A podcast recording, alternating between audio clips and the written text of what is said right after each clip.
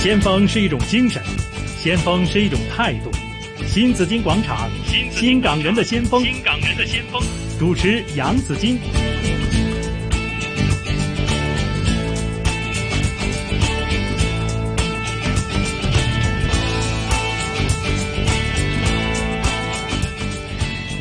来到了上午的十一点三十三分呢，继续是呃我们普通话台新紫金广场新港人的先锋，每逢星期一我们就有这个环节叫新港人的先锋呢，我们访问我们所有的先锋嘉宾啊，希望在各行各业的精英。今天呢是为大家访问的是多媒体艺术创作者潘静怡，是 Helen 啊，很高兴 Helen 可以抽空来到这里啊，系艺术家嘅時間係冇顛倒嘅咧，瞓覺時間。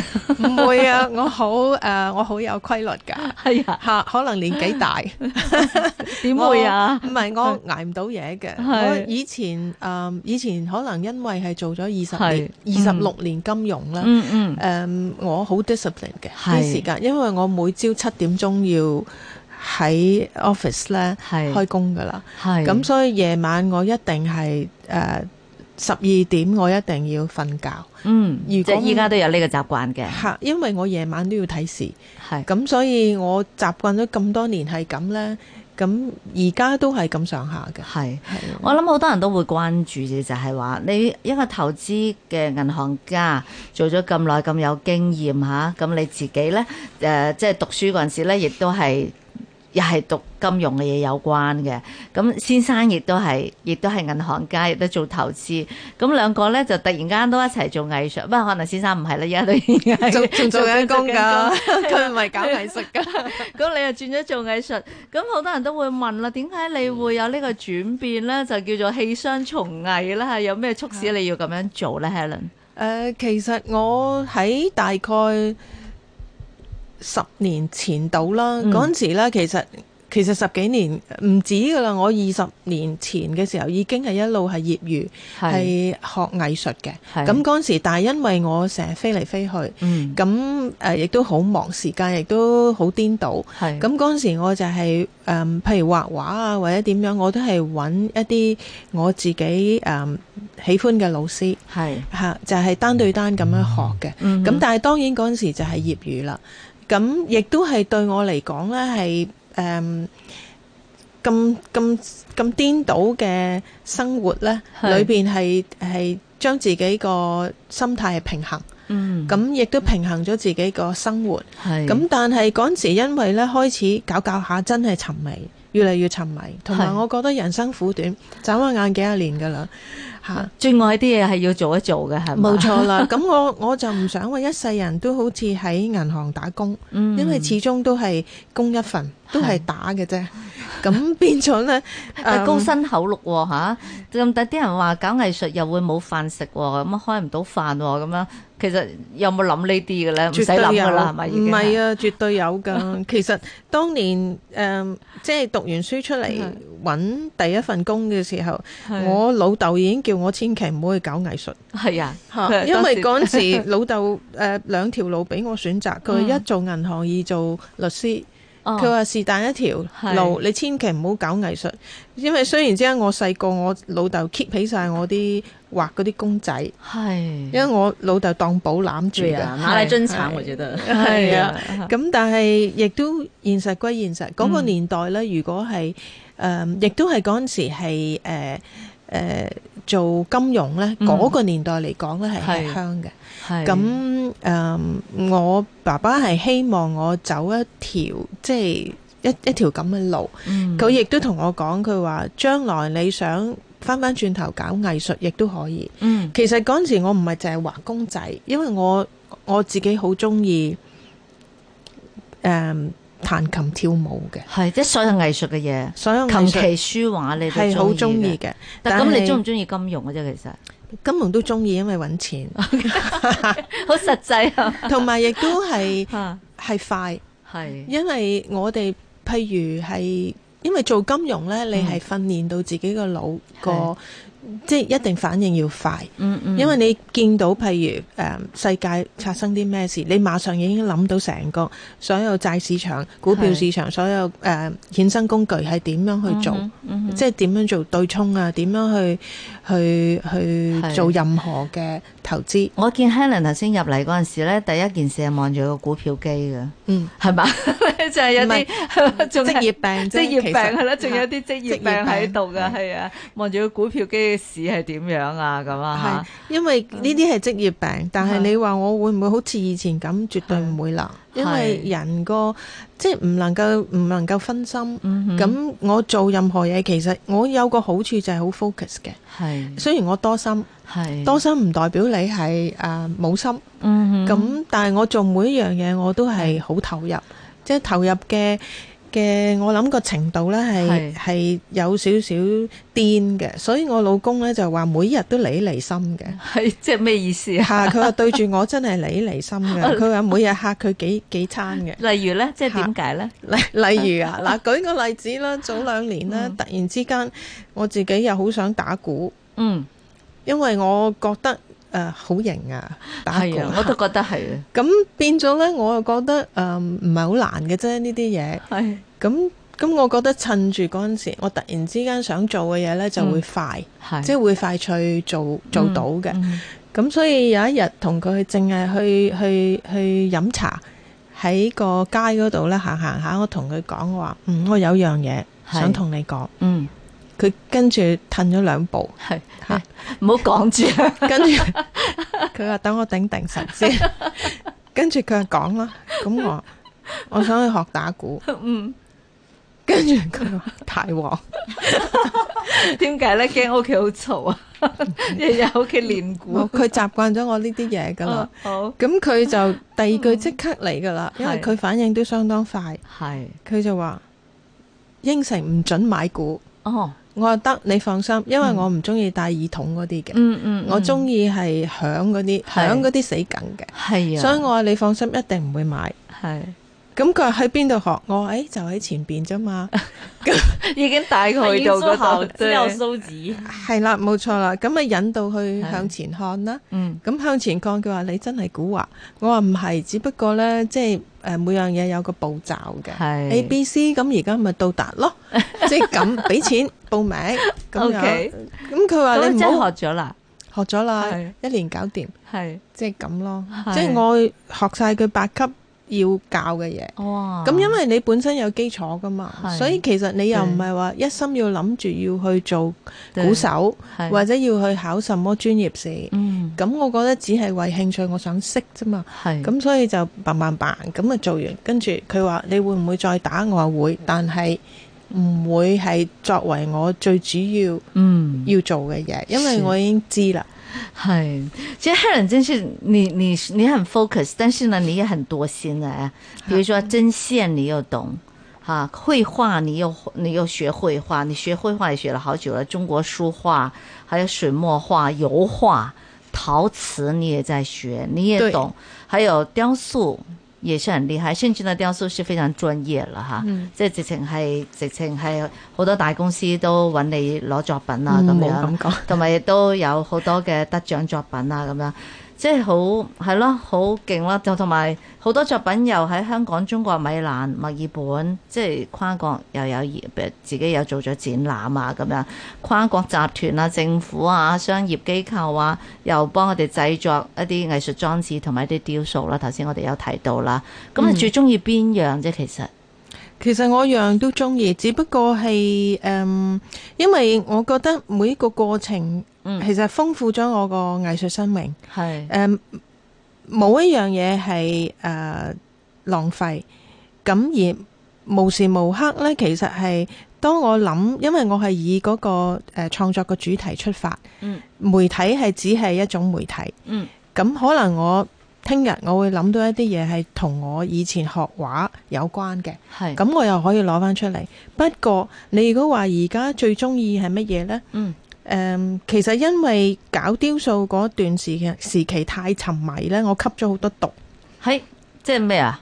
即係嗰啲化嗰學啲化學嗰啲化學嗰啲誒哦啲 一些粉末粉之類末的粉末，因為我誒傾向咧做雕塑，其實有好多工序我係自己做嘅，嗯譬如我打磨啦，細嘅地方我會係自己用磨機磨，係同埋咧係誒譬如上嗰啲車漆咧。嗯噴，因為嗰啲粉末好細，咁同埋我衰在呢，我用大機壓縮機嚟做嘅，咁係嗰啲粉先會最幼細，同埋上嗰層次先至最靚。誒、嗯咁而鑄銅呢，上嗰啲誒 patina 嗰啲色呢，因為都其實全部係化學品嚟嘅，係咁我用嗰啲方法呢，噴嗰啲呢，亦都係最最容易係中毒嘅，咁啊中咗毒噶啦，其實都裏有邊咩即有咩有即係有咩感覺㗎？係即係未未瓜得，不過就嗰陣時 咧，當皮膚都年仲好靚，未變黑唔㗎係有誒、呃脂粉咧有少少作用嘅， 所以賣到咁貴。咁但係嗰陣時咧，因為誒、呃太瘋癲嘅時候咧，曾經係病病咗有八個月，哦咁睇西醫又睇唔好啦，嗯咁終於係中醫係日日針灸。哼嗯嗯誒、食中藥搞咗幾個月咧，嗯叫做好翻。嗯但係咧，點知好翻之後咧，又發覺無端端生咗十四個 cm 嘅瘤，哦咁啊要做手術即刻攞出嚟啦。係咁所以我諗係誒積積埋埋喺裏邊嗯嘅，所以我做人嘅態度好得意嘅。我其實不嬲都係咁，有今天冇明天，就係、所以今天做嘢一定全力以赴，係一定要最開心最投入，嗯話知佢。嗯咁明天可能我唔喺度嘅時候呢，都唔會有遺憾，係就其係咁樣樣。好珍惜生命咯。係係啊啊，我我咁覺得呢個話唔係負面嘅，有今天冇明天，而係珍惜生活命。在當下的對態度，我真係擔心啊！誒、而學做衫呢，係嗰陣時我中咗毒之後呢，因為唔可以再吸嗰啲咁嘅化學品啦，嗯咁所以就唉唔得，我個人停唔到嘅，一開咗部機 turbo 咧，你係停唔到，咁啊所以呢，嗰陣時一路由細到大畫咁多公仔都係想做衫，嗯，咁、其實嗰樣嘢一路幾十年好想學，係咁如果你話自己識做衫，個世界嗯係幾美好呢？係啊，咁啊同咩靚衫可以自己享受。係啦，係啊同埋屬於自己嘅。係咁所以嗰陣時咧就跑去揾個師傅，嗯咁就誒係啦，全部嘅嘢呢，就一對一咁樣去學，嗯咁所以就誒、呃由裁剪啊、紙樣啊，所有係任何嘢，咁我又係布痴嚟嘅，嗯，好中意靚布，去到邊度以前。以前做金融嘅時候呢，都係周圍飛，係咁趁有空檔呢，又就周買圍買啲布翻嚟㗎睇嘛藝術品啊係啊，咁又去揾，即係見到靚布就去買，咁所以儲儲埋埋其實好多，咁自己識做呢個空間好大啦，係咁就好快樂啦。同埋真係因為好啊朋友欣賞呢，俾我好大嘅 motivation 嗯嗰種動力，嗯嗯咁佢哋欣賞，咁我又好俾心機，每一個人我只做一套，係。其實係 咦，我我仲未排隊喎，唔係唔係，我好可唔可少以幫我做 repeat，埋？係絕對樂 意。呢個你哋年青人陣先問問題啊，睇下啊哦，係已經不及待啦。係因為誒、嗯我係中意個人化嘅，係即係譬如誒、嗯我而家同同人哋做衫呢，嗯其實都係特別為每一個人設計。係咁、啊我好少好少係 less than five percent 呢嗯嗯係、會 repeat 嘅。嗯嗯咁、因為我覺得係我如果件衫設計出嚟係帶起佢成個人嘅係性格同埋氣質呢。係而佢行出嚟呢，係人哋讚美佢呢，我嗰種咁嘅滿足感呢，抵翻晒。哇！我想艺术家设计的一件衣服，就跟可能普通的这个这个做衫嘅設計係會有好多個唔同喺度嘅，嗯係啦、咁所以咧，我淨係睇下 Helen 嘅丈夫嘅造型咧，我就知道嘅，佢肯玩就得噶啦， 都係你玩佢嘅啫，係嘛係係係，成個成個碌以前唔係咁嘅， 其實佢真係好藝術家嘅樣咯，依家係即係，所以你唔會覺得誒佢係銀行家嘅咁樣吓，啊誒，因為我個人怕悶，係所以咧佢都要千變萬化，嗯。搞都要搞到佢咧係係千變萬化。但佢又會俾你幫佢玩噶嘛，玩佢。好啦，我呢邊咧就一啊陣咧，我哋有年青嘅同事咧係嚇一聽到有藝術家上嚟咧，就有好多嘢想問。不過咧，我都想問下 Helen 呢一條問題，就話嗯其實香港依家搞藝術，你覺得有冇環境咧？香政府有冇足夠支持啦？都有嘅，吓，係有嘅， 嗯，嗯，有幾多咧吓？其實政府都做好多嘢，嗯誒、私人機構咧一啲誒誒，譬如地產發展商其實都都有支持都有嘅嘅，，咁但係奈何咧誒，呃仲、有好大嘅空間嗯，嚇，誒、因為有啲係因循式嘅，係，咁同埋能夠俾到年青人或者係我哋啲咁嘅人啦嚇，誒、即係可以為藝術創作而係揾到飯食嘅咧。嗯其實我咁講呢，就係話仲有好多空間去 improve 哼，係。嚇。咁亦都香港亦都係地方太細啦，呢、個嗯亦都係事實嚟嘅。你覺得香港人識唔識去欣賞藝術呢？因為你都需要有咁嘅一嚟有咁嘅市場，你藝術者揾到食，即係個藝術品都要有價有市啊，或者係係係嘛先至得噶。你覺得香港呢個市場做唔做到呢？嗯，其實如果你話相對起嚟講呢，嗯係比起以前呢，其實好咗好多。嗯，咁但係你話欣賞還欣賞，係買還買，係嗯咁香港人亦都好現實，亦都係地方成個誒、嗯、經濟環境啦，我覺得係做做咗一個主導嘅。係股市好嗰陣時 咧，冇冇意思啊，係又講翻以前，即係個市好咧就爽手啲嘅，係啊呢個好直呢個好接嘅。現實㗎，真係好實際嘅。係啦，咁你話個市唔好咧，就即係嗰個購物意欲就差咗。嗯咁同譬如國內比咧，係係誒差嗰啲嘅。哼，咁、嗯但係呢個冇辦法，因為地方太細。係咁誒、呃亦都成個經濟掛帥咧嘅係環境係好難嘅，係亦都唔係好似譬如澳洲啊，或者有啲地方咧，有好多嘢係政府養埋你嘅。嗯你搞藝術，對佢根本有好多嘢 support 到你，對咁你唔使話憂。話揾唔到食啊，或者係冇屋住啊，等等社會問題呢，冇咁嚴重嗯哼。嚇。但 Helen 你自己現在很多人會向你求作品，咁唔同啦。但係好多好多年青人啦，即係佢出嚟嗰陣時，其實並不是這樣嘛。其實你有冇諗過，當你開始真係棄商開始從藝的時候咧，其實有冇諗過飯碗呢個問題或者賺錢呢個問題嘅咧？誒、當日你唔理噶，唔使理噶啦，係嘛？當日我個人呢，就因為有今天冇明天，正面嚇，絕對正面，因係為我做人係誒、呃、絕對正面嘅，嗯咁所以我亦都膽好大。嗯，咁即使我同我老公講我我俾晒副身家你又如何？即係我係咁嘅性格嚟嘅。係咁所以我當日下咁嘅決定咧，當然都要有一個後盾係嘅。係啊，即係話你可唔可以兩個人 afford 到話同時係退出呢？唔得。嗯咁所以我老公就係決定佢留低，係即係俾我去追我嘅夢，哇，即係我去追我嘅人生下半場。嗯誒、而我開心誒嘅、話呢，佢見到嘅時候，亦都平衡到佢自己嘅生命。嗯咁你話係咪話揾錢呢？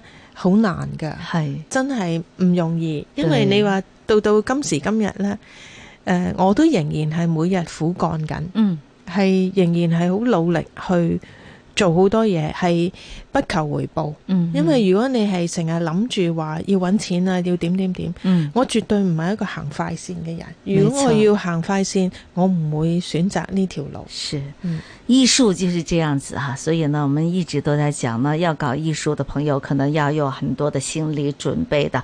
好，咁我哋到咗年青人問問題嘅時間啦。新紫金广场，新紫金广场，你的生活资讯你广的场。生活资讯广场。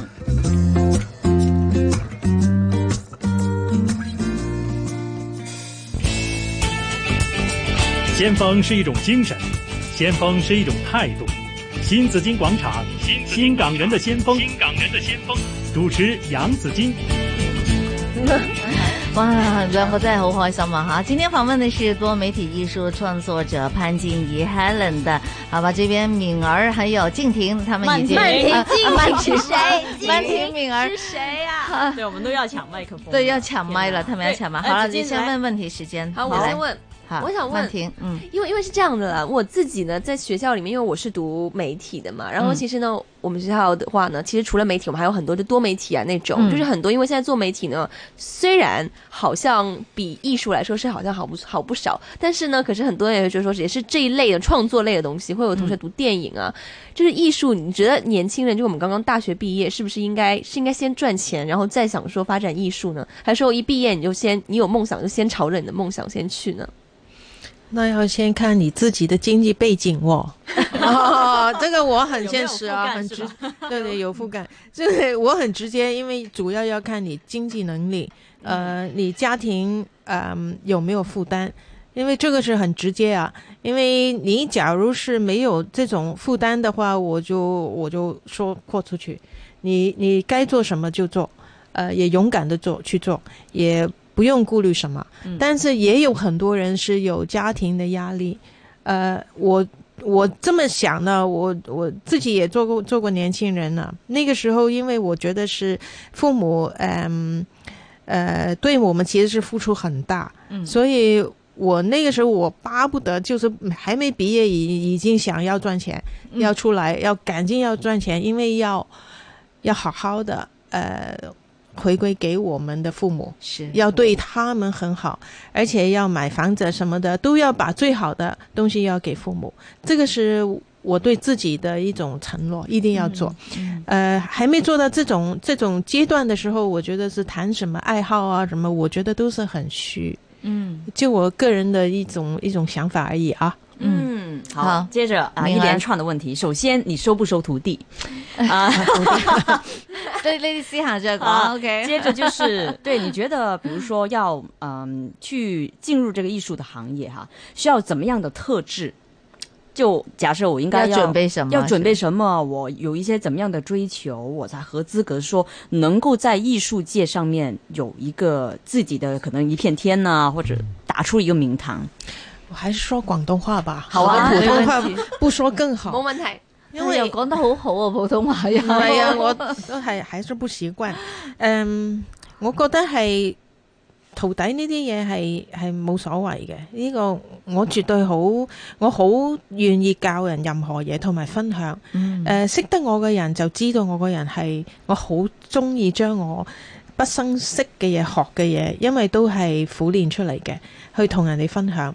但係喺我覺得所謂什麼嘅一個條件呢，其實一個大條件態度。嗯態度，你態有度一種好好正面嘅態度，虛心去學習，肯學、肯聽、肯接受意見呢一種咁嘅態度夠晒㗎啦。所有嘅嘢唔需要，因為所有嘅嘢我情願你係白紙一張。嗯你個態度好嘅時候，你一定會成才，係係亦都唔需要擔心任何嘢，因為好多嘢冇得強求，個天要俾你就俾你，個天要覺得要你繼續要學習就要學習。但係如果真係有啲人啊，佢係唔藝術天分真係冇咁強，咁點算呢？咁咪唔好搞藝術咁啊唔好啦但係搞佢咯就係中意算喎，吧啦，咁係咪冇得救噶 啦即？係又中意又冇乜，啊但係又冇天分，你係冇得救噶啦。唔係呢種叫任性， OK 即係我覺得要分清楚。誒、嗯等於我以前嘅老師，其實好多嘅老師都講過，你窮一生嘅精力去學一樣嘢，一個所謂嘅一個媒體，你都學唔到，嗯或者你去唔到超越到嗰種境界，等於你畫成世張大千嘅畫，你都冇可能超越佢。